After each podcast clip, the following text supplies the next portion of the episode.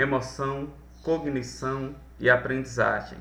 No bom artigo do Vitor da Fonseca, intitulado Importância das emoções na aprendizagem, uma abordagem neuropsicopedagógica, todo um esforço é dado para se apresentar uma tese sobre como a emoção e a cognição incorporam-se na aprendizagem.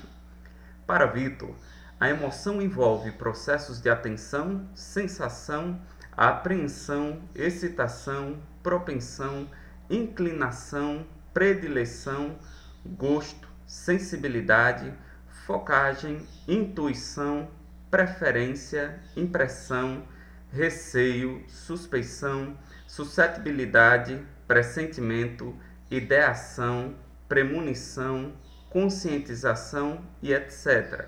Porque joga com ganhos e perdas, desafios ou ameaças Logo, desencadeia respostas somáticas, corporais e motoras de antecipação muito importantes para o processo de aprendizagem. Vale destacar que, tendo em consideração a hierarquia dos substratos neurológicos do cérebro no que se refere ao desenvolvimento humano, primeiro desenvolvemos nossas dimensões afetiva e emocional, de caráter não verbal e não simbólico, e depois, em decorrência dessas, a vida cognitiva, voluntária, racional e lógica, dita verbal e simbólica.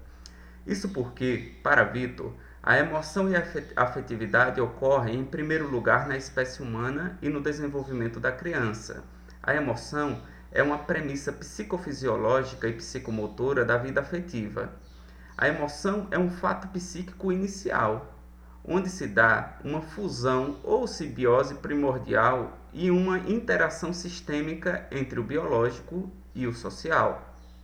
Assim, para Vitor, ao longo da infância é a emoção que abre o caminho à cognição, à lenta emergência da conscientização de si ou ao sentimento de si.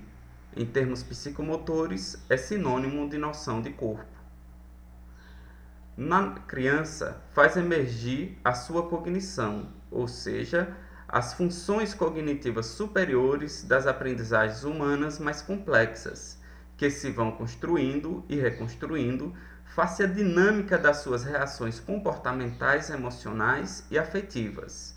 Evoluem a partir da integridade antecipatória das funções emocionais. Nesse sentido, a emoção e a cognição são inseparáveis Nenhuma delas se pode conceber isoladamente, daí a importância das emoções na aprendizagem. Sem emoção, a aprendizagem é debilitada e comprometida.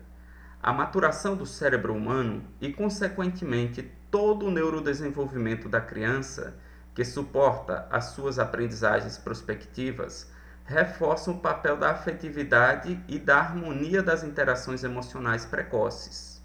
Merece destaque o fato de que autores como Valon chamam atenção para a importância do papel da vinculação e do apego nos primeiros meses de vida, pois as carências afetivas, a privação ou a perturbação das relações mãe-filho comprometem todo o desenvolvimento mental futuro da criança.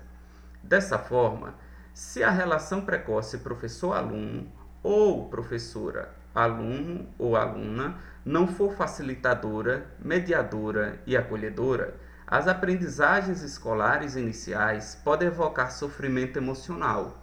E hoje, em muitas escolas, sabemos que há muitas crianças e jovens nessa situação.